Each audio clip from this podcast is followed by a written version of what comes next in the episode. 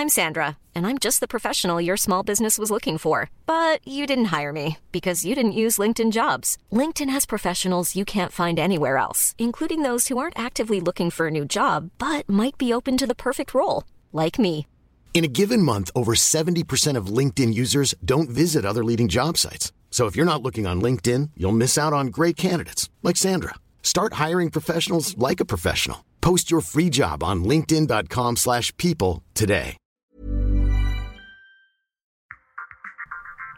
Bonjour à tous et bienvenue sur le Rendez-vous Tech. Euh, c'est l'émission qui explore et qui résume de manière compréhensible toute l'actualité tech, internet et gadgets. Et vous l'aurez remarqué euh, à ma voix, je ne suis pas Patrick, je suis Guillaume Vendée euh, qui ai pris les manettes de l'émission pour l'été pendant que Patrick se repose. On, est, lui espère beau- beaucoup de repos. Et puis je suis accompagné pour cette émission de mon frère d'armes Guillaume Poggiaspala. Salut Guillaume. Et oui, oui, bonjour à tous. Donc tu es bien notre Patrick. Euh, c'est moi, enfin c'est moi euh, le note note Patrick en fait, effectivement. Euh, et pour ceux qui ne nous connaîtraient pas, on anime Tech Café, qui est un autre podcast sur la tech. Et donc on a le grand plaisir là de vous parler de plein de sujets très cool pour cette émission spéciale du Rendez-vous Tech cet été. On a notamment, bah, évidemment, va vous parler de Neuralink, c'est la- la- l'entreprise, la, nouvelle lubie d'Elon Musk qui avait été annoncée en 2017 et il y a une présentation, eh ben, on va vous décortiquer tout ça. On va pouvoir en parler ensemble. Euh, et puis on a d'autres news et rumeurs. On va vous parler notamment de FaceApp puisque ça a pas mal buzzé. On va essayer de démêler le vrai du faux pour que vous fassiez un avis euh, sur le, fond de cette affaire, de cette application. Euh, et puis on a plein de news autour des, appareils qui nous passionnent et qui nous plaisent toujours autant. Guillaume, est-ce que tu es en phase sur le sommaire de l'émission?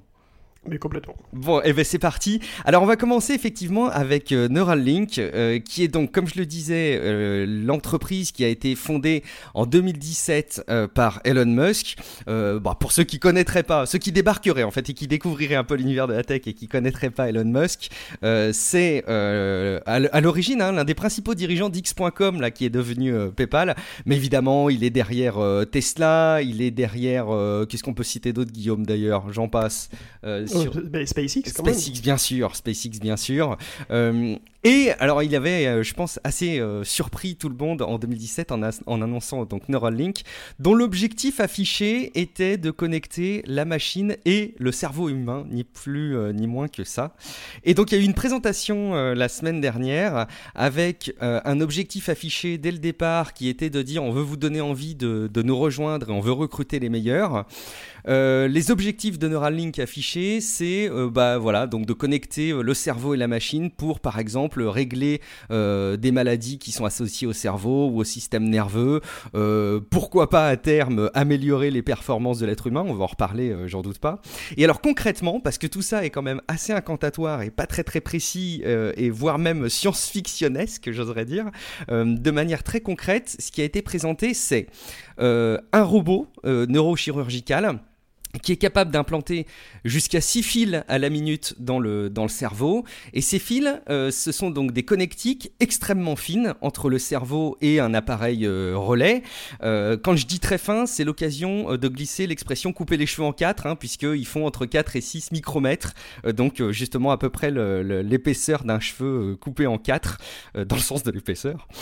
Et donc, il a aussi présenté les, les expérimentations, un peu la, la feuille de avec un premier test euh, sur un patient humain en, en 2020, euh, et pour le moment, des expérimentations qui euh, portent sur des rats. Euh, donc il a, il a présenté euh, euh, ce qui pouvait être fait aujourd'hui en termes de captation de données auprès de, cerveaux des rats. Et il a mentionné aussi au passage le fait qu'ils ont pu expérimenter la technologie avec un singe. Ça, ça a un petit peu étonné parce que c'était pas dans le livre blanc et c'était pas nécessairement prévu comme étant une annonce. Ça sent un peu l'annonce improvisée par, par Elon Musk.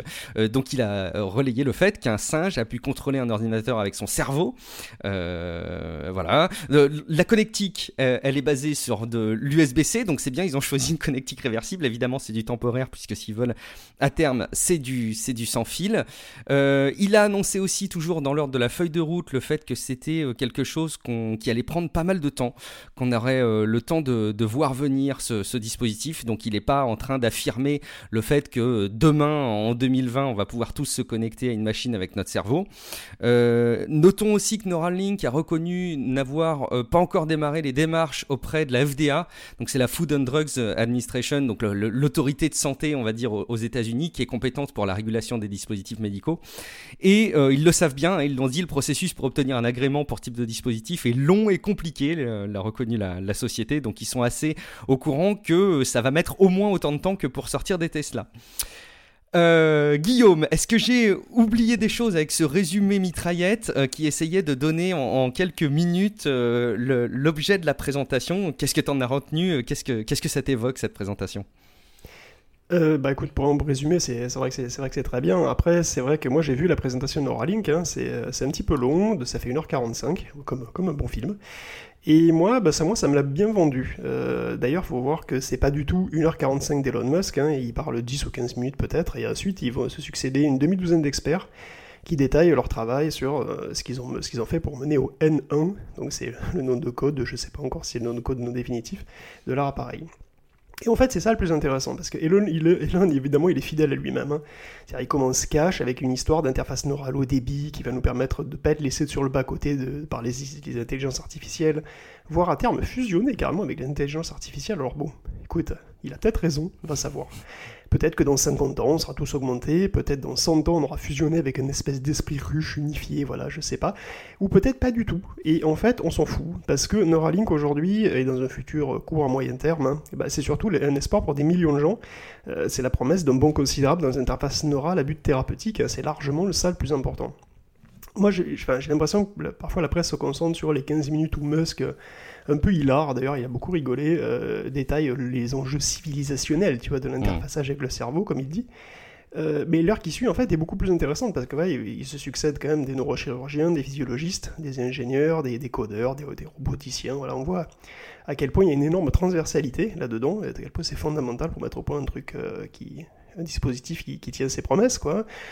S'il tient ses promesses, d'ailleurs, ce sera un énorme progrès par rapport aux interfaces déjà existantes parce qu'il en existe déjà par exemple, Nathan Copeland, il est tétraplégique, hein, il a été câblé en, 2014 avec ce qu'ils appellent le Utah Array.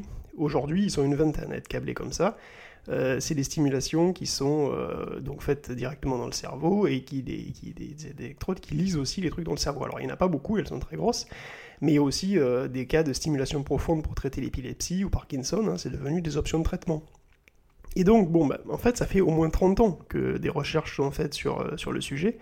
Euh, les premiers implants, les, les, mêmes, les premiers implants, les implants cochléaires, je ne sais pas difficile à dire, hein, ça date, ça date des, des, années 80 quand même, hein, euh, après des années de recherche. voilà, quoi, donc les, les, neurologues, ils connaissent plein de trucs sur les mécanismes des neurones, les aires cérébrales. Et bon, même s'il y a énormément de choses qui restent bien sûr très mystérieuses, il y a quand même beaucoup, beaucoup de savoir hein, sur lesquels Neuralink se, se, base et qu'il espère, évidemment, qu'il espère exploiter. Euh, bah, après, on peut, on, peut, dire un petit peu ce que c'est plus précisément le N1, le, le, le, Neuralink N1. En gros, c'est le même principe que le Utah Array, mais en beaucoup, beaucoup plus moderne. Donc c'est un petit peu la même chose que ce qui existe en beaucoup plus moderne. Bon, alors, on a déjà dit, hein, enfin, vous connaissez sans doute euh, un petit peu la chanson, quoi. Les neurones communiquent avec, euh, donc ils communiquent entre eux par des axones, et sur ces axones, ils véhiculent des, il y a des potentiels d'action qui se baladent. Donc, en fait, c'est en gros, c'est des impulsions de courant électrique. Hein qui les parcourt et ça génère un champ électrique et ce champ électrique il est détectable par des électrodes pourvu qu'elles ne soient pas trop loin. Alors du reste ça marche dans les deux sens, hein. si euh, les électrodes génèrent un champ électrique elles peuvent susciter un potentiel d'action dont les neurones ou un ou des neurones environnants, c'est ce que fait par exemple le traitement contre l'épilepsie. Alors bon, bah, le but ça va être euh, d'implanter plein de toutes petites électrodes dans le cortex du patient et d'écouter les neurones crépiter comme ça et d'analyser le signal pour en déduire des intentions, euh, par exemple des intentions motrices. Alors c'est pas obligé de mettre des trucs sur le, dans le cerveau pour détecter l'activité cérébrale. Hein. Je suis sûr qu'il y en a plein qui pensent déjà aux électroencéphalogrammes hein, qui se font déjà avec Ouais. des sortes Mm. de c'est des capuches de bain là tu vois, tu vois ce que je veux dire C'est moins sexy quand même. C'est moins futuriste. Bah, c'est moins sexy c'est aussi beaucoup moins invasif ouais, c'est bon. sûr. Alors, parce qu'on l'a euh, pas dit au passage, on peut peut-être faire une petite parenthèse pour dire que pour l'instant, il faut percer des trous de 8 mm dans le crâne. Oui, oui, on va y hein. venir.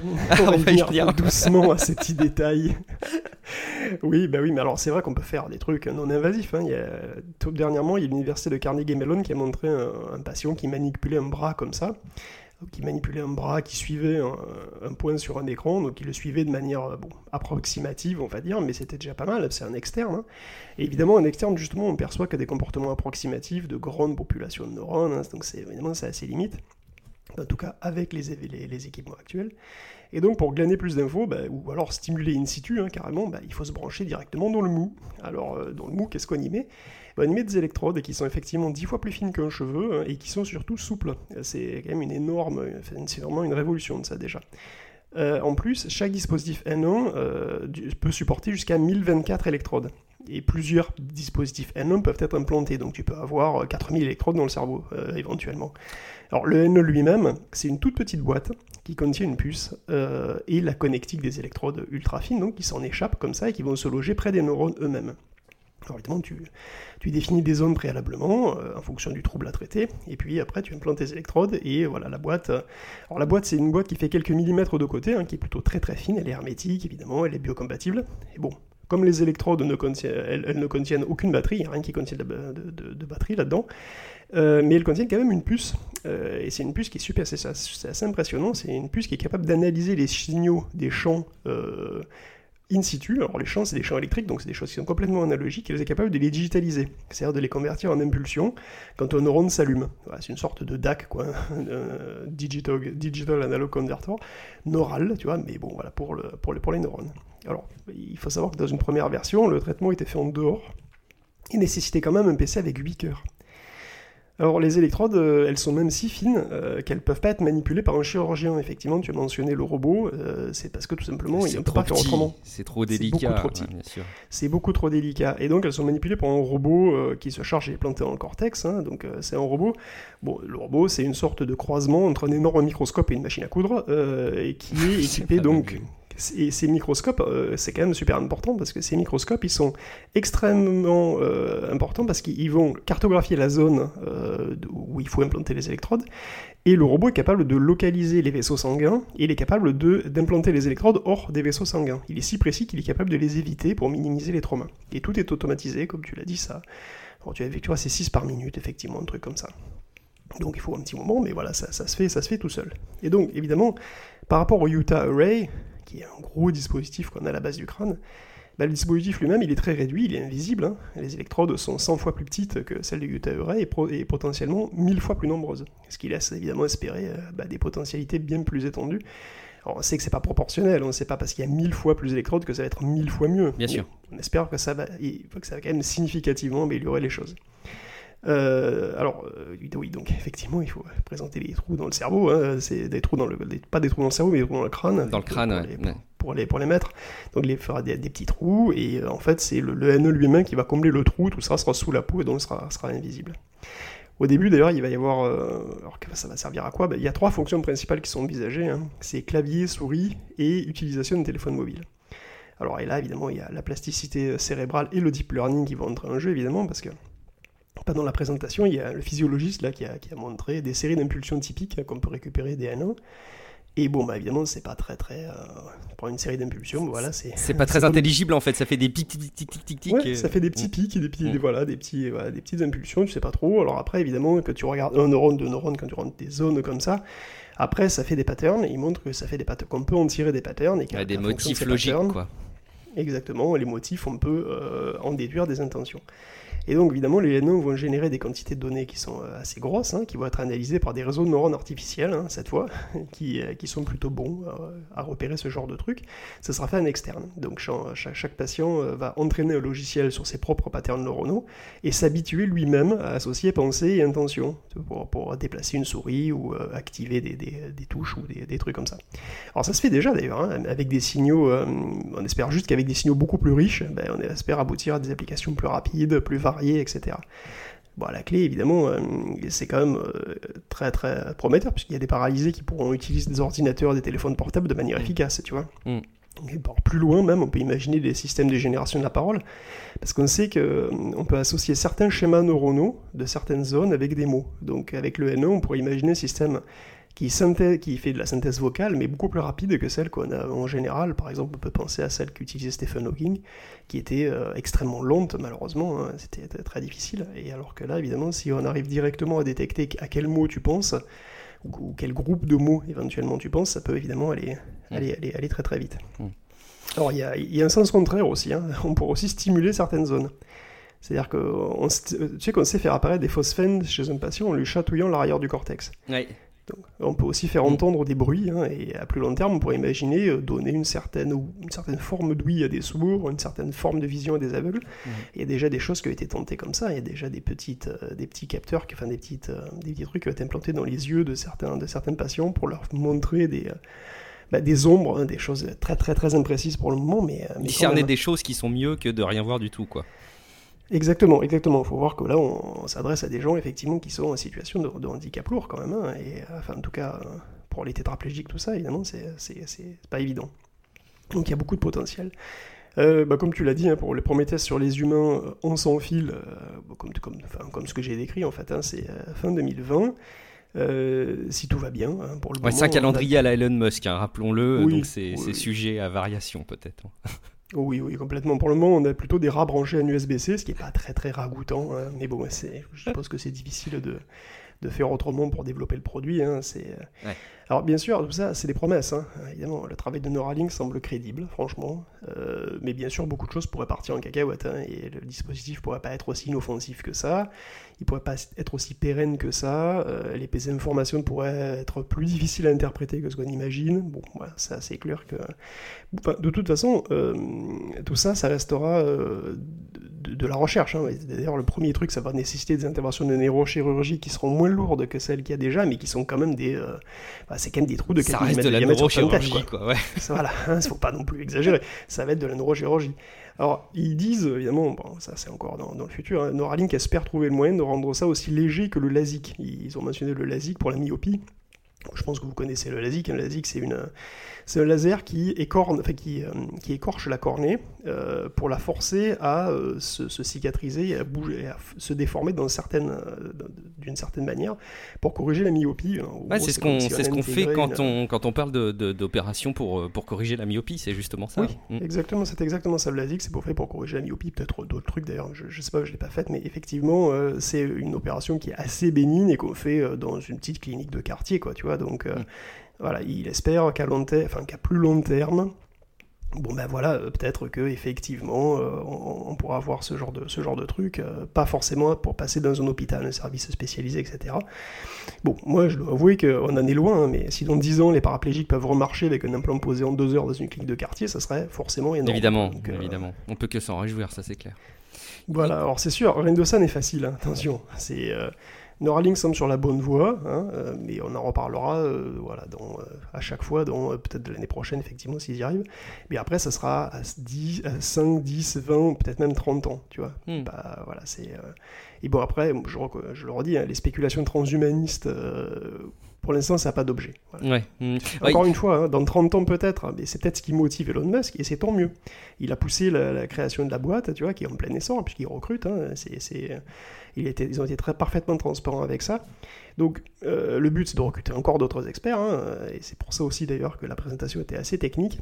Et bon, euh, pragmatiquement, ce sur quoi travaille, travaille Neuralink, c'est quand même un dispositif médical. Donc je ne sais pas si on sera tous cyborg télépac dans 40 ans ou pas, Probablement pas, hein, honnêtement, mais bon, c'est pas le propos, quoi. Voilà. Euh, le N1, c'est pas ce qui va faire de nous des cyborgs, hein, c'est peut-être que ses successeurs pourraient être un espoir pour plein de, plein de gens qui ont, qui ont des problèmes, quoi évidemment. Bah, c'est génial. Il y, y, a quand même plein de questions, effectivement. Il y a notamment le problème de la durabilité parce que euh, ces, petits, euh, ces petits fils euh, qui arrivent directement dans le cerveau, il y a des, des, des, comportements cicatriciels de la part de notre corps qui tendent à atténuer la manière dont peuvent être captés les signaux derrière. Alors, Alors justement, pour ça, euh, c'est un gros progrès par rapport à ce qui se faisait déjà, parce que le Utah Array, c'est des, des, des, euh, donc des électrodes qui sont, euh, qui sont assez grosses déjà, donc ça veut dire que quand elles, quand elles passent, elles font du dégât, et donc ça donne effectivement des tissus cicatriciels, ça, ça génère de l'inflammation, et en plus elles sont, elles sont rigides, alors que le cerveau bouge. Le cerveau bouge dans la boîte crânienne quand vous faites des mouvements, quand vous éternuez, le cerveau il bouge, et donc le fait que les, que les, que les c'est pour ça qu'ils font des électrodes souples, parce que les électrodes vont peut-être, enfin le fait qu'elles soient souples, ça va compenser très légèrement, en tout cas au moins dans une certaine mesure, les mouvements du cerveau, ce qui est donc un gros progrès ça, ça, ça, sera des choses à suivre, mais effectivement, comme tu le dis, on n'aura pas de, retour avant de très longues années. Et euh, c'est la, enfin, j'ai l'impression, moi, que c'est la première fois que Elon Musk euh, ne vient pas avec une présentation qui se veut être euh, le, truc qu'il affirme faire, alors oui, mieux que les autres, mais très vite, avec des surpromesses complètement, enfin, parfois invraisemblables, même s'il en tient beaucoup hein, de ses promesses. C'est-à-dire que c'est ça qui est dingue aussi, c'est qu'on a plein d'annonces assez, futuristes de sa part euh, qui voit le jour quand on voit les, fusées qui se reposent toutes seules, c'est complètement euh, euh, édifiant. Mais c'est vrai que là, on est dans un autre paradigme de la tech et on est en train quand même de regarder quelque chose qui peut profondément changer euh, l'humain, mais à long terme. Et on sent bien qu'il l'amène de manière euh, bien plus posée, euh, bien plus soigneuse, peut-être même que ce qu'il propose avec, avec Tesla. Alors, il y a des spéculations de fou. On parlait, on le voit assez vite dans les articles derrière, que à terme, on pourrait télécharger des voix. admettons, je pars demain en vacances en Allemagne, euh, j'ai pas appris l'allemand euh, au, collège et au lycée, bah, je, peux le, je peux le télécharger. Bon, c'est pas demain la veille, comme tu le disais tout à l'heure. Je crois que c'est, c'est pas euh, les étapes qu'il faut envisager tout de suite. Et je, je vois même pas à terme, enfin, faudrait des, des progrès complètement incroyables, j'imagine, pour, pour arriver à ça. J'avais, j'avais une question, je sais pas si tu as la réponse, Guillaume, de parce que tu as pu consulter de ton côté. Moi, je suis assez étonné. Du fait qu'il ne faille que 4 euh, euh, paquets d'électrodes de, et 4 paquets de fils pour arriver à cartographier le cerveau. Est-ce que ça veut dire que on a qu'à ces endroits-là besoin de capter l'info ou est-ce qu'il faut multiplier les connectiques? Pourquoi il n'y en a que 4 aujourd'hui présentés? Est-ce que c'est pour les tests? Non, non, en fait, il pourrait y en avoir qu'un seul, ou deux, ou trois, ou... Euh, mhm. en fait, ça n'a rien à voir. Les, les, trucs, c'est que chaque N1, donc la petite pastille, là, elle est reliée à des fils, et sur chacun de ces fils, il y a plein d'électrodes. Et il peut y avoir jusqu'à 1024 électrodes gérées par chaque pastille. Donc en fait, ça va dépendre de ce qu'on veut faire. Si on veut par exemple, euh, donc en fait, admettons qu'on ait quelqu'un qui puisse pas bouger euh, son bras, euh, on va prendre, on va connecter un N1 à une, une zone motrice, et ensuite le N1 va donc détecter dans la zone motrice les intentions que, euh, du, du, du, gars. D'accord, donc c'est au cas par cas et ça correspond à ce qu'on veut faire finalement avec le cerveau. Absolument, c'est-à-dire qu'il peut y avoir, euh, donc là ce qu'ils vont faire, enfin, ce qu'ils veulent faire en gros au début, c'est implanter un N1 qui va s'occuper de nerfs euh, motrices, c'est-à-dire hmm. qui va lire les intentions de bouger quelque chose, et implanter un N1 qui va se, se, se mettre dans une aire sensorimotrice, euh, c'est-à-dire qui va être capable d'envoyer des, euh, des, impulsions dans une aire sensorimotrice qui va permettre de euh, tout simplement susciter des sensations. Hmm. Parce qu'on enfin, on connaît des cartographies donc, de certaines zones, c'est-à-dire que le, cerveau il a des zones qui sont dédiées à des choses particulières et ces zones elles-mêmes elles sont cartographiées. C'est-à-dire que dans la zone sensorimotrice, il y a une zone qui, qui correspond au petit doigt, une zone qui correspond à la paume de la main, une zone qui correspond au pouce, etc. Et si on les stimule, et eh ben, tu vas ressentir quelque chose, un pincement sur le doigt ou un chatouille, une chatouille sur la, sur la main, etc. Et c'est pareil pour la vision. La vision, euh, par exemple, quand tu... Euh, donc il y a une zone qui permet d'envoyer des phosphènes à divers endroits du champ visuel quand on, les stimule, et une autre zone qui s'occupe de la couleur, il y a une autre zone qui s'occupe des objets en mouvement, etc. Et en, réalité, donc si on voulait par exemple donner une espèce de, de, bah, vision euh, une certaine forme de vision à un aveugle, on mettrait un N1 qui serait connecté euh, donc à, à, la zone occipitale, je crois, et donc il, euh, il s'occuperait de cette zone-là. Et il y a même des, cas euh, encore plus, un petit peu encore, peut-être éventuellement encore plus évolués, qui permettraient de euh, traiter les, problèmes de feedback et les problèmes de, boucle interne. C'est-à-dire que par exemple, Parkinson, le problème c'est qu'il y a des problèmes de communication et de, rétroaction entre des zones du cerveau à l'intérieur. Donc on pourrait parfaitement imaginer qu'il y a un N1 qui s'occupe d'une zone, et qui s'occupe de lire ce que demande la zone, et un N2 qui euh, donc s'occupe de stimuler une autre zone, pour compenser ce problème. Hmm. Et alors, la manière dont les deux communiquent, parce qu'elles sont pas. C'est qu'il y a un hub. Ça, je, pas, je sais pas si on l'a mentionné, c'est qu'en fait. Chaque les données N1, transitent par là, quoi. ou- ah, oui, c'est-à-dire que chaque N1, chaque pastille, elle est connectée donc à son réseau d'électrodes. Elle est aussi connectée par un, par un câble à un hub, comme une sorte de, de- de- de- de cerveau central, qui sera implanté derrière l'oreille. Et ce hub, donc derrière l'oreille, derrière la peau, hein, parce qu'en fait, il y, a deux, il y a deux parties. Il y a une photo où on voit un truc euh, qu'une femme a derrière l'oreille, une espèce de... comme Ça ressemble beaucoup à un implant auditif, en fait, hein, un truc auditif. Mais en réalité, c'est pour euh, c'est le module externe qui, donc, communique avec un module in- interne sous la peau, qui est le hub de toutes les pastilles N1 qui sont implantées dans le cerveau. Mhm.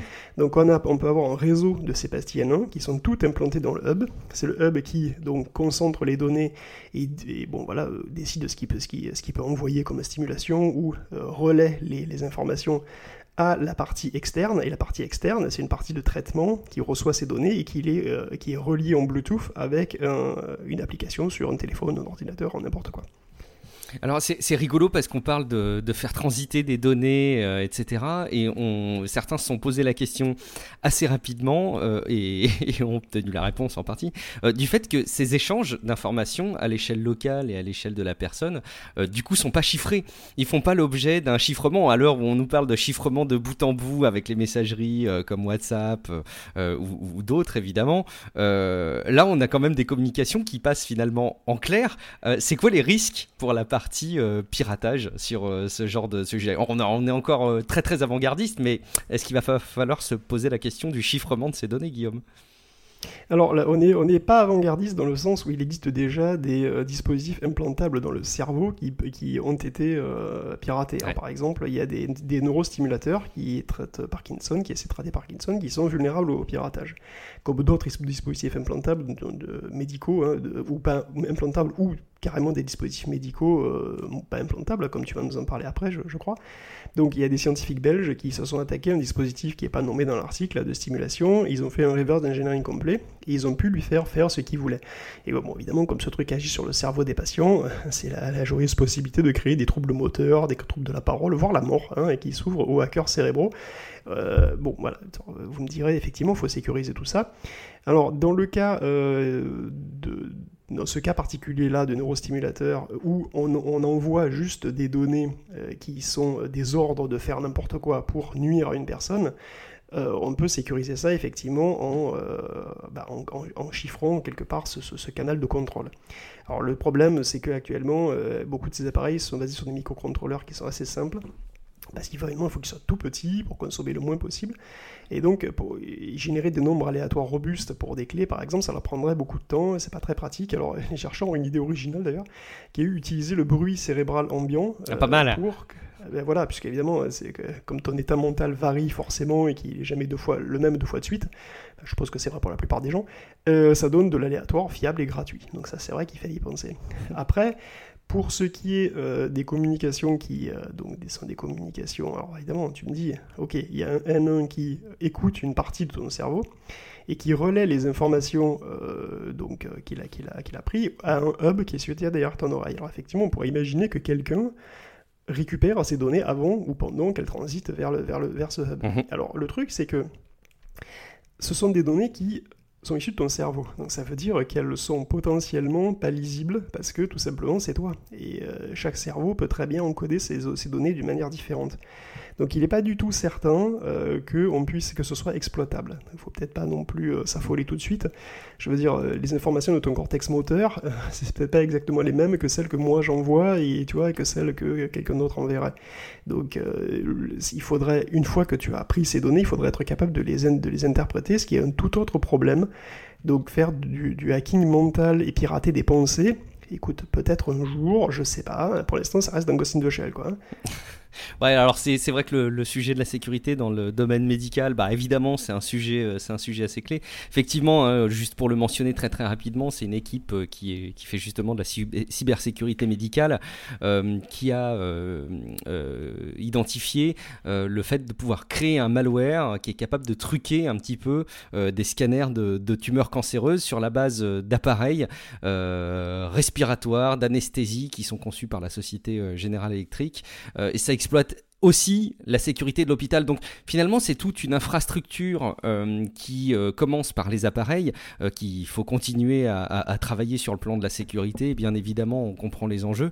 Il n'y a pas que ça, et l'expérience, le regard qu'on a montre que il faut aussi s'intéresser à la sécurité de l'infrastructure, donc de celle de l'hôpital. Et là, c'est là où il y a d'ailleurs le plus de failles. Et d'ailleurs, l'hôpital étant truffé d'humains, les humains peuvent être aussi d'énormes failles. et c'est évidemment tout un, un sujet qui va falloir travailler. Il y a, plein d'industries où euh, la sécurité est traitée sous l'angle euh, des, objets, euh, du code, des infrastructures qui hébergent tout ça. Ben, c'est peut-être un petit peu moins le cas de, des domaines médicaux.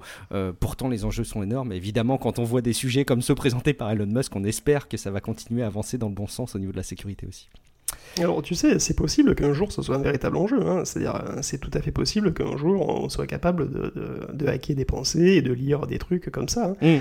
C'est, enfin je veux dire, la préoccupation transhumaniste, elle est là pour Elon Musk, elle existe vraiment. Ah, lui il en est convaincu. Très très loin. Lui, il en est complètement convaincu. Il pense que c'est important qu'on euh, puisse s'interfacer avec les machines parce que sinon les machines vont Hey, I'm Ryan Reynolds. Recently, I asked Mint Mobile's legal team if big wireless companies are allowed to raise prices due to inflation. They said yes. And then when I asked if raising prices technically violates those onerous two-year contracts, they said, "What the f*** are you talking about? You insane Hollywood ass." So to recap, we're cutting the price of Mint Unlimited from $30 a month to just $15 a month. Give it a try at mintmobile.com slash switch. $45 up front for three months plus taxes and fees. Promoting for new customers for limited time. Unlimited more than 40 gigabytes per month. Slows. Full terms at mintmobile.com. Planning for your next trip? Elevate your travel style with Quince. Quince has all the jet-setting essentials you'll want for your next getaway. Like European linen, premium luggage options, buttery soft Italian leather bags, and so much more and it's all priced at 50 to 80% less than similar brands. Plus, Quince only works with factories that use safe and ethical manufacturing practices. Pack your bags with high-quality essentials you'll be wearing for vacations to come with Quince. Go to quince.com slash trip for free shipping and 365-day returns. Nous dépasser et que voilà, ça va pas du tout. Bon.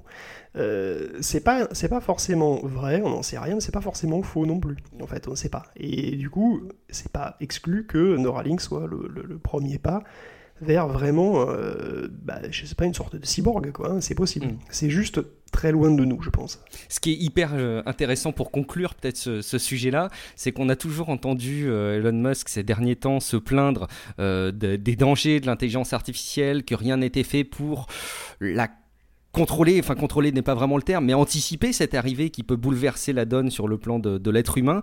Et lui rattache ça derrière avec une proposition, je ne sais pas dans quelle mesure, est-ce qu'il y a vraiment cette vision qui est très long-termiste quand même, hein, euh, de, s'associer à l'intelligence artificielle à travers des, branchements de ce type. Euh, mais c'est une proposition concrète et, j'aime, bien cette vision qui est pour une fois pas que le fait de, euh, se plaindre, mais de proposer des solutions qui soient aussi viables que possible par rapport à ce problème.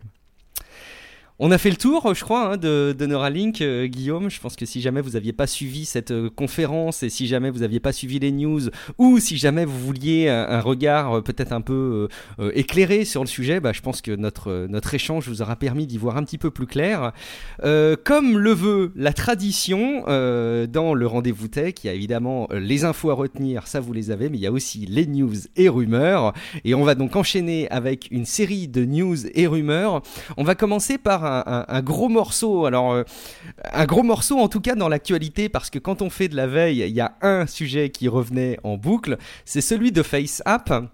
Et ceux qui, euh, qui entendent ce mot ne l'entendent peut-être pas pour la première fois parce que ça fait un moment euh, qu'on connaît euh, FaceApp, qui est une application qui permet donc de vous prendre en photo, prendre en photo des personnes et de les transformer, donc de les rendre plus vieilles, de les rendre plus jeunes, de les relooker.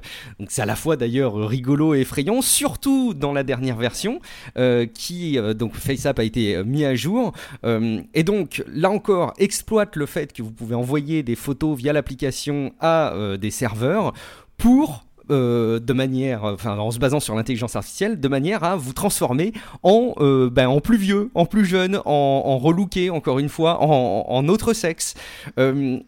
donc très convaincante en tout cas les photos qu'on voit circuler sur les réseaux sociaux. et il y a eu en revanche un, vent de panique qui a été soulevé sur le fait que qu'est-ce que euh, vous faites à envoyer vos photos sur des serveurs euh, et vous ne contrôlez pas ce qui se passe derrière sur ces photos? Et effectivement, quand on regarde les conditions générales d'utilisation, on cède un droit d'utilisation à la société euh, derrière qui est assez peu limitant. Donc en gros, ils, en font, ils en font vraisemblablement ce qu'ils veulent. On peut imaginer aussi que ben, l'envoi de ces photos alimente aussi des, réseaux de neurones ou en tout cas des algorithmes d'intelligence artificielle. Euh, et puis surtout, il y a eu un vent de panique qui s'est levé en euh, se rendant compte que FaceApp était surtout euh, derrière une entreprise russe avec des services, avec des serveurs situés, situés en, partie en Russie ça fait paniquer tout le monde. Alors Guillaume, toi qui es assez averti sur ce, genre de sujet, toi qui n'utilises pas de, compte Facebook, est-ce que tu fais partie des gens qui se sont fait avoir à utiliser FaceApp? Ou est-ce que tu as essayé de creuser un petit peu et avoir un petit peu plus de recul sur ce qui se passait derrière cette app? Bah, alors tu sais, bah, tu sais bien que je l'ai utilisé Facebook, je l'avais même recommandé, je l'avais même recommandé dans un bonus sur Tech Café. Et, bon, et je l'assume, il hein, n'y a pas de souci. Oh, t'as recommandé une application russe Absolument, j'ai recommandé une application russe. Alors, euh, par contre, ce qui est vrai, c'est que je savais pas que c'était russe à l'époque. Et euh, pour le coup, euh, je trouve qu'il y a quand même beaucoup de bruit pour rien avec, à propos de FaceApp, parce que déjà, c'est pas la seule application qui, enfin d'ailleurs, pratiquement toutes les applications qui font des trucs à vos photos utilisent des serveurs, des serveurs tiers. Donc vous envoyez toujours vos photos dans le cloud. Alors que ce soit un cloud euh, russe ou pas, euh, bon, bah, c'est toujours dans le cloud. Alors en plus, euh, il faut savoir que d'après Wired, les serveurs qu'utilise FaceApp pour faire les calculs, donc hein, pour appliquer les réseaux de neurones sur vos photos, ben, c'est des serveurs Amazon. Donc ça veut dire que c'est globalement des serveurs américains. Il n'y a pas des masses de soucis. donc que l'appli soit pas très très claire dans ses conditions d'utilisation, moi je veux bien. Néanmoins, des applis qui euh, te font des trucs sur le visage, il y en a plein. Il y en a qui demandent euh, tes informations GPS et ta carte SIM, par exemple, comme Meitu, euh, qui est aussi très populaire. Et bon, globalement, on a vu dernièrement avec Facebook que la totalité des photos que vous, que vous envoyez, elles étaient dans les serveurs, elles étaient analysées, elles étaient taguées, elles étaient probablement utilisées à plein de fins que vous ne connaissez pas. Et bon, voilà, donc euh, tout le monde utilise Facebook quand même. Donc je veux dire, c'est un problème qui est plus global. C'est vrai qu'envoyer ces photos comme ça, euh, sans trop savoir euh, où, bah, ça peut, c'est vrai, vrai que ça peut poser problème, mais c'est bien d'en être conscient, je pense. Est-ce que FaceApp, par rapport à une autre appli, par rapport à des milliers d'autres applis, hmm. est vraiment, est-ce que c'est vraiment alarmant? Non, je pense que c'est surtout le, c'est surtout la démonstration, à mon avis, euh, du fait que l'atmosphère euh, aux États-Unis devient complètement irrespirable et que dès qu'il y a un truc chinois ou, russe, ça devient forcément un truc. Euh, enfin, je sais pas, j'ai l'impression d'être revenu d'un macartisme, quoi. Tu vois, c'est n'utilisez pas cette appli parce que c'est les Russes qui l'ont faite, quoi. Genre, mm. ça a l'air, ça ressemble plus à ça qu'à autre chose, honnêtement. Hein. Les, conditions générales d'utilisation par rapport, enfin, par rapport à ce qui est fait des, photos n'est absolument pas différent, par exemple, sur ce qu'on peut lire sur Google Photos. Pourtant, je suis à peu près certain qu'on utilise beaucoup Google Google Photos. Après tout, c'est presque positif hein, de se dire que maintenant, dans ce genre d'application, euh, les gens euh, sont vigilants, sont sensibilisés et euh, bah, tiens, se posent la question de ce qui se passe derrière. en revanche, effectivement, est-ce que c'est la priorité en termes d'inquiétude? Peut-être pas. Il y a peut-être des choses plus, plus inquiétantes, Guillaume, que tu avais relevées oui, oui, oui. Alors déjà, déjà bon, surtout toujours sur FaceApp, comme FaceApp du coup fait le buzz, eh bien forcément des escrocs veulent, veulent l'utiliser et ils ont sorti un site web et des vidéos YouTube comme ça qui vendent un FaceApp Pro Surtout, ah ne cliquez pas dessus parce que ce FaceApp Pro en fait n'existe pas et ça vous amène dans des sites qui téléchargent des malwares un petit peu, un petit peu dégueulasses un petit peu partout. Donc voilà, ça, le vrai danger, c'est FaceApp Pro en fait, hein, c'est-à-dire ce faux FaceApp Pro euh, qui, euh, voilà, qui vous amène dans des, dans des endroits dangereux. Et puis bon, euh, si on se préoccupe de la vie privée, il faut s'en préoccuper tout le temps. Donc je sais pas, il y a probablement beaucoup d'utilisateurs de porno à travers le monde, je suppose, puisque la, la, donc il y a des auteurs d'une étude qui, qui ont étudié quand même 22 000 sites pornographiques, tu sais, pas, je veux dire. Ils, se sont donné du mal quand même. C'est quand même fort, je veux dire, bon, voilà, je sais pas si beaucoup de gens utilisent plus de deux ou trois, mais voilà, 22 000 sites. Pour se rendre compte que euh, en fait code, les codes de tracker de Google, Facebook et, euh, Oracle étaient présents dans une bonne proportion de ces sites. En fait, les trackers de Google sur 74%, les trackers de Facebook sur 10% et les trackers d'Oracle sur 24%. Donc oui, Oracle est aussi dans le business publicitaire, donc voilà, sachez-le. Moi, je ne savais pas d'ailleurs. Et bon, euh, globalement, c'est c'est quand même bah, c'est quand même très inquiétant hein, parce que ça devrait pas. Parce qu'évidemment, vos, vos préférences sexuelles, c'est pas quelque chose qui devrait entrer dans votre profil de ciblage euh, publicitaire. Je pense que tout le monde est d'accord avec ça.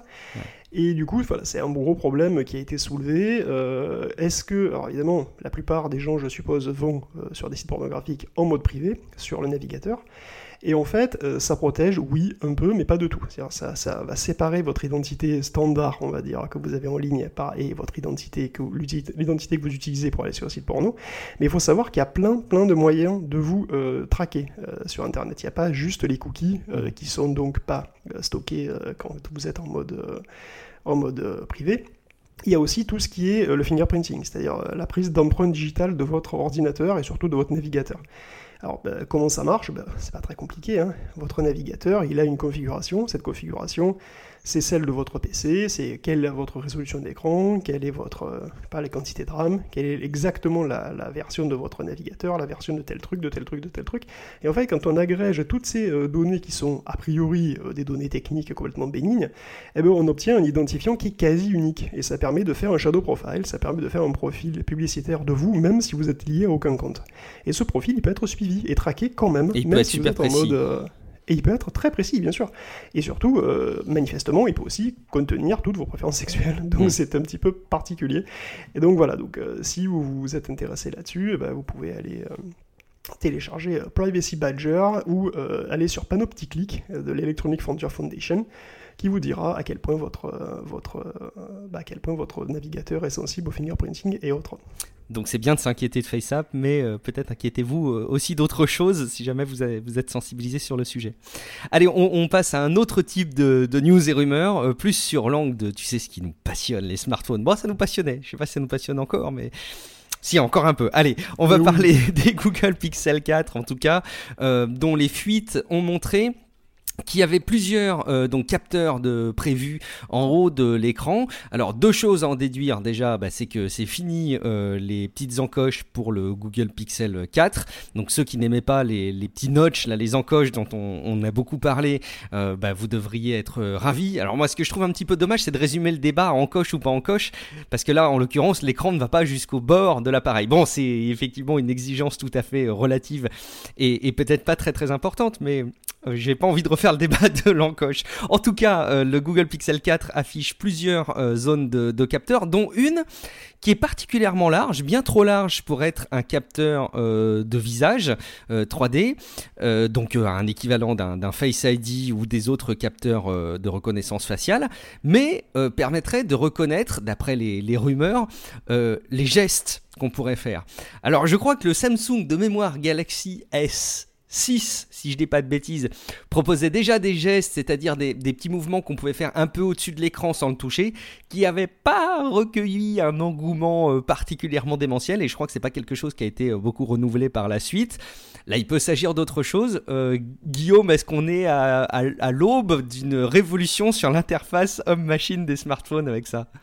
Oui, absolument. Oh, ouais. évidemment, évidemment, évidemment. Non, mais alors, tu sais que le S3, déjà, il proposait ça. Ah, c'est le S3, ouais, c'est beaucoup plus loin que le S6. Ouais. Ah oui, non, c'est vieux, c'est vieux. Bah, évidemment, ça utilisait la, la webcam, hein, c'est-à-dire ça surveillait la webcam, et si vous passiez la main devant la webcam, ça, euh, genre, je sais pas, ça, soit ça Peut-être que vous, vous faisiez un rewind sur la vidéo, peut-être que vous faisiez pause, je sais pas exactement. Je sais plus. Mais en tous les cas, oui, c'est une vieille idée euh, qui était assez mal implémentée parce que bah, les capteurs n'étaient pas super, euh, bah, super précis, quoi. Hein, c'est pas évident. Et puis bon, évidemment, il fallait interpréter aussi le, flux vidéo. Sauf que depuis, euh, il y a eu la démo de Project Soli de Google, qui est un petit radar tout miniaturisé qui est capable, lui, par contre, de cartographier en 3D l'espace qui est devant le, donc qui est juste devant l'écran. Et du coup, il serait c'est pas impossible que ce gros trou soit là pour accueillir le, capteur de Soli. Et du coup, avec Soli, on pourrait imaginer d'être beaucoup plus précis et peut-être effectivement d'implémenter une interfaçage à la Minority Report qui serait beaucoup plus crédible, oui. Bon, après sur un smartphone, euh, moi j'ai toujours du mal à voir les cas d'usage, mais pourquoi pas, on verra. Euh, autre chose, le Samsung Galaxy, euh, n'importe quoi, le Xiaomi Mi A3. Alors les, Mi A1, Mi A2 et le futur donc le, Mi A3 qui a été présenté plutôt en France la semaine dernière. C'est donc ce constructeur chinois qui propose des smartphones qui sont avec une interface Android One, donc une version qui n'a pas de surcouche constructeur, donc il y en a plein qui apprécient évidemment le fait que ce soit relativement euh, simple et épuré, proche de euh, ce que propose Android euh, dans son interface initiale originelle.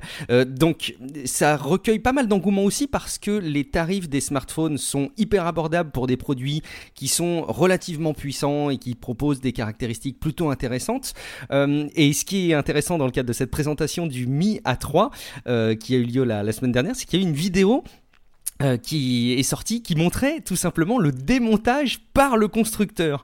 Alors j'ai trouvé ça assez génial en termes de, de communication quelque part, puisque euh, bah, d'habitude c'est les iFixit hein, que vous, vous connaissez vraisemblablement et, et, consorts, qui sont donc les marques qui euh, s'approprient les, les, appareils dès qu'ils sortent, euh, pas que les smartphones d'ailleurs, hein, et qui les démontent pour montrer leur réparabilité et savoir comment ils sont comment ils sont construits.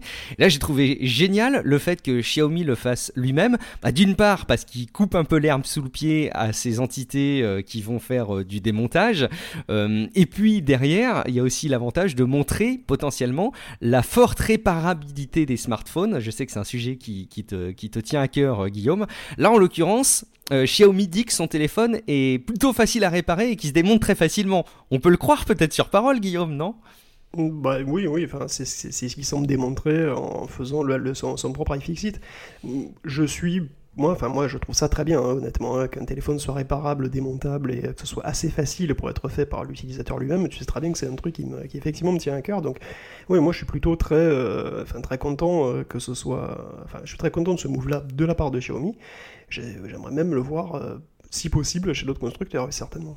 Est-ce que tu crois qu'Apple pourrait faire son, sa propre vidéo de démontage un jour? Certainement pas jamais. c'est pas du tout leur genre. Alors pour faire tourner les, smartphones, il faut des OS. Euh, les OS ont été un petit peu dans le cœur de, de, la guerre qui a été euh, menée euh, par le gouvernement américain vis-à-vis de la Chine, notamment avec en ligne de mire Huawei. On va pas refaire l'histoire de, l'embargo des États-Unis vis-à-vis d'entreprises chinoises qui ne pouvaient plus pendant un moment utiliser Android. Alors on sait que tout ça est revenu un petit peu à une situation un peu plus, un peu plus calme. Euh, mais euh, il y a quand même cette euh, rumeur d'un OS de Huawei qui serait toujours en préparation dans les cartons depuis un moment et qui aurait peut-être eu un regain d'intérêt en interne sur sa préparation pour que si un jour on bloque vraiment l'utilisation d'Android pour des entreprises chinoises, et eh ben ils aient de quoi se retourner. a priori, euh, l'OS de Huawei n'aurait jamais été pensé par, euh, pour les smartphones d'après les rumeurs, donc ça aurait été une espèce de gros coup de bluff. Euh, Guillaume, est-ce que tu as pris le temps d'investiguer ce qui se passe dans l'univers des, OS de Huawei? Oui, alors pour l'instant, on n'a rien de sûr, donc il y a encore de nouvelles rumeurs sur d'autres rumeurs. Alors le fait est que Hongmeng OS apparemment serait donc une une version d'un système d'exploitation pour les objets connectés et les télévisions connectées, alors que le système d'exploitation pour les ordinateurs et les téléphones s'appellerait Harmony. Bon, alors euh, il y a donc. C'est beau comme nom de, système d'exploitation Harmony, je trouve. Et ça passe mieux que Hongmeng OS, hein, honnêtement. Hein, je pense. Ah, pour nous. Pour nous. Voilà, à l'international, disons globalement, je pense que ça passe quand même beaucoup mieux.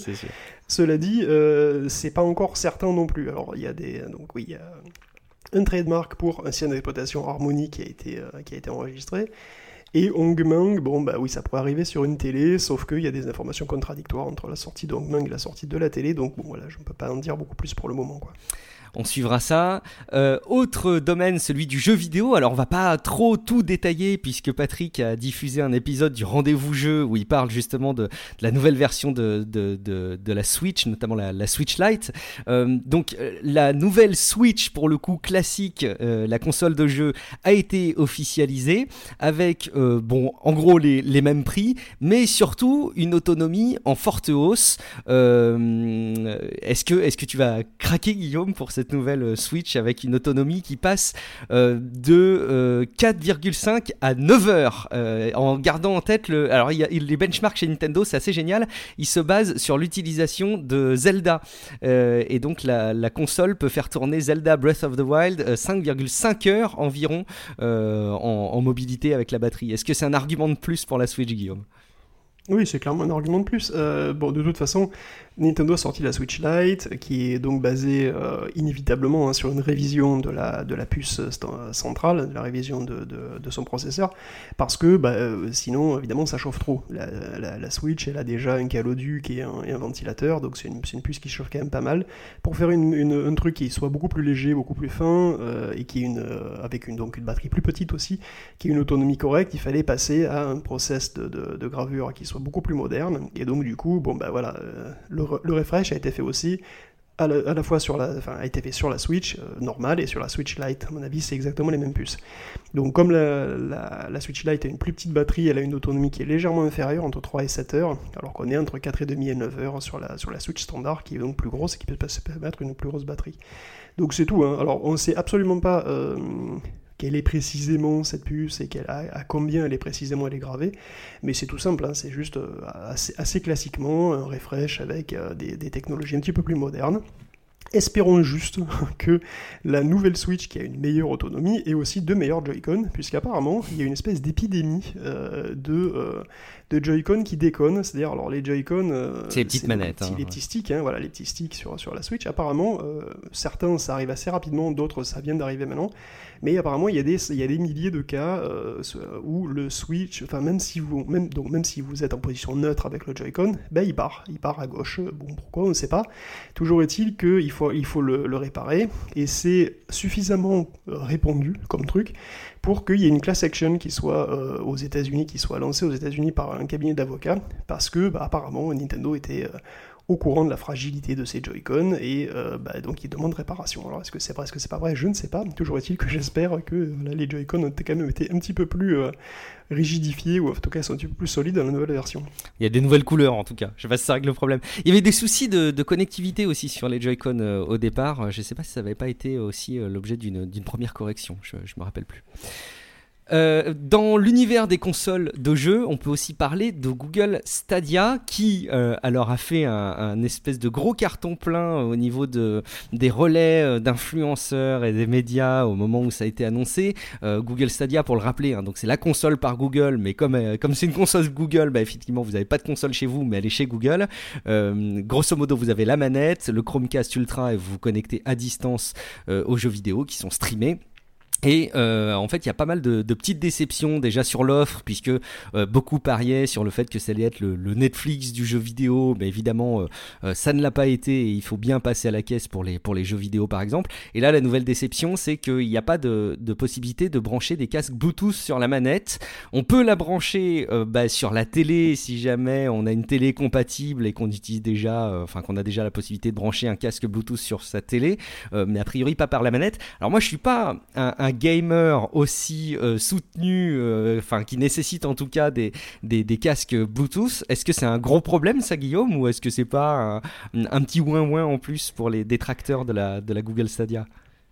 Oui, bon honnêtement, euh, je... Je sais pas trop quoi en penser parce que je veux dire, ça arrive jamais que tu branches ton casque Bluetooth sur ta manette, quoi. Tu le fais pas sur ta manette PS4, tu le fais pas sur ta manette Xbox, quoi. Donc euh, tu le fais pas sur ta manette Stadia, ça me choque pas plus que ça. Sauf que comme il n'y a pas de console, tu... c'est vrai que tu te dis, bon, bah finalement, je branche à quoi? Qu'est-ce que je fais? C'est des interrogations qui sont soulevées par le, nouveau mode d'utilisation, la, nouvelle nature, si tu veux, de Stadia. Hein. cette espèce de, console déportée comme ça qui est. Euh, bah, c'est vraiment très nouveau et donc forcément, les gens se posent des questions. À, raison, à complètement raison. Bon, moi, c'est pas euh, le casque Bluetooth qui va me faire utiliser ou pas Stadia, hein, j'avais déjà parlé plusieurs fois. Je suis pas particulièrement. Euh, enfin, j'attends pas particulièrement Stadia, même si je le testerai très volontiers, mais bon, voilà, je suis pas euh, super hypé. Enfin, voilà, tu me connais, j'aime bien le. De toute façon, j'aime bien le matos, j'aime bien les. T'aimes la bonne vieille cartouche. Exact. Non, alors, mais non, mais tu sais que carrément en fait. Hein. tu sais que depuis qu'il y, a des, y a des DVD, je pleure parce qu'il y a tant de chargement. Je me dis les cartouches. sûr. Bon, voilà. Et puis tu pouvais intégrer la sauvegarde dedans. Non mais tu rigoles. Non mais c'est vrai que j'en suis quasiment là, donc c'est vrai que Stadia c'est peut-être pas tout à fait pour, mon profil quoi. Mais bon, écoute. Hein. Bon, est-ce que tu serais plus Xbox One euh, éventuellement, euh, juste pour mentionner le fait qu'elle serait euh, hyper en retard par rapport à la, à la, PS4 sur ses ventes qui chutent énormément en fin de génération. Alors sur le duel PS3 Xbox 360, a priori la Xbox 360 avait plutôt dominé l'environnement commercial. Je ne, je ne parlerai pas de l'aspect engouement ou euh, jouabilité, etc., mais vraiment sur l'aspect euh, commercial. Euh, et la PS3 avait rattrapé la, Xbox 360 sur la fin de sa génération. pour la Xbox One, il semble que ce soit une, baisse permanente avec un déclin qui de, avec une chute de 48% des ventes. donc bah, c'est normal. Hein. Tu, tu, tu penses que c'est pas grave pour eux? Ben non, non, bah pas du tout, non. De toute façon, enfin, je veux dire, c'est parfaitement naturel. La, Xbox, elle a toujours été un petit peu à la traîne par rapport à la PS4 sur cette génération, donc ça, ça change pas. Et globalement, ben, c'est la fin de la génération de toute façon. on entend parler de la PS5, on entend parler de la Scarlett tout le temps. Euh, voilà, c'est tout à fait normal. Hein, le, marché est saturé. Les ventes donc euh, bah, déclinent parce que les gens, bah, soit ils ont une Xbox, soit ils veulent pas de Xbox, ils ont autre chose, soit ils attendent la, prochaine génération. Et puis c'est pas non plus, enfin, il y a 48% de, baisse de revenus en vente de, machines, ce qui en fin de génération est pas complètement foufou non plus et ça représente donc une baisse de 10% du, chiffre d'affaires sur le, secteur gaming chez Microsoft c'est des chiffres qui sont euh, parfaitement, enfin c'est naturel, hein, voilà, c'est fini quoi, c'est tout. Euh, c'est bientôt la génération PS5. Bon, il va falloir changer, à, songer à passer à la caisse pour changer de génération. Un, autre euh, petit mot aussi pour une société qui semble décevoir certains, bah, c'est Netflix qui, a priori, les pauvres, ils n'auraient enregistré que 2,7 millions de nouveaux abonnements payants entre avril et juin. Euh, ils en attendaient 5 euh, millions euh, et ils en ont même perdu quelques-uns aux États-Unis. Alors bon, c'est que 100, 120 000 personnes, hein. mais les États-Unis concentrent près de 40% des abonnés. Il y en a qui disent, bah oui, à force d'augmenter les prix, voilà ce qui se passe. Et puis il y en a d'autres qui disent, bah il faut voir aussi que la concurrence, elle n'est pas, pas neutre. Il y a Amazon, Hulu, il y a YouTube, et puis arrive Disney, forcément arrive Apple. Euh, est-ce qu'il faut s'alarmer pour Netflix, Guillaume? Oui, bah oui, bien sûr, il faut s'alarmer. Hein. Je, pense que c'est clair et net. Hein. Non, non, mais c'est au-delà de la hausse de prix qui, à mon avis, n'a pas eu une énorme influence. Euh, je crois c'est 2 dollars, je crois. Hein. C'était 2 dollars, euh, ouais, de 10,99 à 12,99. Ah, c'est significatif quand même quand tu passes les 10 dollars, cela dit, hein, dans l'image et dans la perception. C'est vrai, c'est vrai. Mais enfin, moi, si tu es abonné à Netflix, est-ce que tu vas te désabonner pour ça? Bon, je suis pas complètement sûr, quoi. Non, par contre, clairement, euh, il va là, il va y avoir une monstrueuse guerre du streaming avec une, euh, une fragmentation monstrueuse des contenus. Euh, qui va donner la migraine à plein de gens, hein, parce que je pense qu'il y a plein de gens qui vont devoir s'abonner à plein de trucs, euh, jusqu'au moment où euh, ils en auront marre et où téléchargeront pirater des, les séries qu'ils ont envie de voir, quoi, parce que autant il y a eu un âge d'or avec Netflix, il y avait tout sur Netflix, t'étais abonné, abonné à Netflix, bah, t'avais besoin de rien d'autre, donc bah, pourquoi pirater, pourquoi, tu vois, pourquoi s'emmerder? Autant s'il y a 12 services de streaming et que tu veux regarder des séries qui sont sur une demi-douzaine de, plateformes différentes, ça va te casser les couilles très rapidement. Et à mon avis, euh, au plus fort de la guerre du streaming, le grand gagnant, ce sera le piratage. Euh, moi, je le vois comme ça. Bon, on va, tenir les paris, on verra bien ce que ça donne. Euh, et puis, tiens, on peut en profiter pour dire aussi, hein, justement, quand on parle de Netflix et des services d'abonnement, bah, qu'il faut quand même du débit pour les consulter. On sait qu'il y a pas mal de personnes qui peuvent être embêtées avec des débits en ADSL assez faibles euh, qui ne leur permettent pas de, consulter des, services en streaming comme ça. Et en France, il y a euh, une, un dispositif de cohésion numérique des territoires qui vise à proposer une aide financière de l'État jusqu'à 150 euh, euros pour des abonnements 4G fixes et notamment aussi de la part des opérateurs des offres spéciales pour permettre justement aux personnes qui ont des difficultés par rapport à la DSL de se connecter un petit peu plus vite en s'appuyant donc sur la 4G. Ça n'a pas l'air simple ça fait partie de ces, euh, de ces, sujets sur lesquels il y a des belles initiatives, mais où euh, ça relève un petit peu a priori du, parcours du combattant. Mais si vous êtes concerné, peut-être que ça vaut le coup d'aller euh, jeter un coup d'œil pour essayer de voir si vous n'avez pas intérêt à, profiter de, ces offres. allez, un petit mot aussi parce qu'on est dans un podcast, on peut pas passer à côté de cette news et on terminera, je pense, là-dessus. Apple prévoirait de financer des podcasts pour les avoir en exclu. On avait parlé il y a de ça quelques temps de, de Magellan. Si vous intéressez à l'univers des podcasts, vous avez dû entendre parler de cette initiative de, Mathieu Gallet qui propose donc de, une application qui référence tous les podcasts gratuitement, mais qui propose aussi des podcasts produits euh, par Magellan euh, et donc euh, accessibles uniquement de manière payante. Après tout, Apple propose bien un service bientôt de, streaming de contenu euh, pour concurrencer Netflix. Est-ce que tu penses, Guillaume, que Apple pourrait euh, financer des euh, podcasts pour les diffuser en exclusivité sur sa plateforme? Bon, je trouve ça fait sens, mais je sais pas ce que tu. Oui, oui, bien sûr. Il y a plein, il y a plein de, il y a plein de boîtes qui le font déjà. Spotify, Spotify va le faire. Bon, il y a aux États-Unis, il y a énormément de trucs qui le font déjà.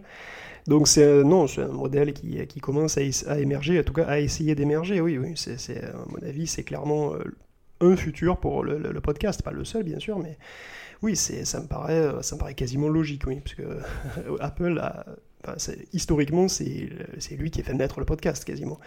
Donc qu'il essaye de, de, le, bah, de le monétiser, de, d'utiliser aussi cette énorme force de frappe qu'il a, ça me paraît tout à fait naturel, ouais. Bon, et bah, écoute, je crois qu'on a fait le tour de toutes les news qu'on avait prévues et qu'on avait glanées euh, dans, nos, veilles respectives euh, pour animer euh, cet épisode du Rendez-vous Tech. J'espère évidemment que tout ce qu'on aura pu dérouler vous aura permis d'y voir plus clair, notamment sur cette histoire de, Neuralink. C'est vrai que ça peut être l'objet de beaucoup de spéculations et on peut vite partir dans des, dans des échanges à table, en famille ou en vacances, où on part dans des choses fausses. On a essayé de, de borner un petit peu et que vous ayez tous les éléments pour y voir plus clair. Euh, bah, j'espère que Patrick aura pu profiter euh, du repos qui lui a été euh, proposé quand on a fait cet enregistrement. j'espère qu'on n'a pas raconté de bêtises aussi. Guillaume, il est peut-être temps qu'on rappelle aux gens d'où on vient, nous. on s'appelle tous les deux Guillaume, mais d'où est-ce qu'on vient? C'est le moment de le rappeler peut-être. Mais on vient de notre podcast tech, Tech Café, qui est un podcast euh, tout à fait succulent que je vous encourage à goûter. Merci beaucoup Guillaume. Euh, donc moi c'est Guillaume Vendée, vous me retrouvez aussi sur guillaumevendée.fr avec euh, mes différentes activités personnelles et bien entendu chaque semaine dans Tech Café. Concernant le rendez-vous tech, vous pouvez le retrouver comme plein d'autres émissions d'ailleurs sur frenchpin.fr et d'autres émissions aussi en anglais. Si vous écoutez les podcasts en anglais, vous pouvez découvrir d'autres émissions de Patrick sur French spin.com. Euh, ben, je pense qu'on va pouvoir libérer nos auditeurs pour qu'ils puissent retourner à la plage en montagne, tout simplement siroter un petit morito ou une bière bien méritée et leur dire à très bientôt dans un prochain épisode de podcast. Ciao à tous, ciao Guillaume. Ciao à tous et bonnes vacances à tous. Salut.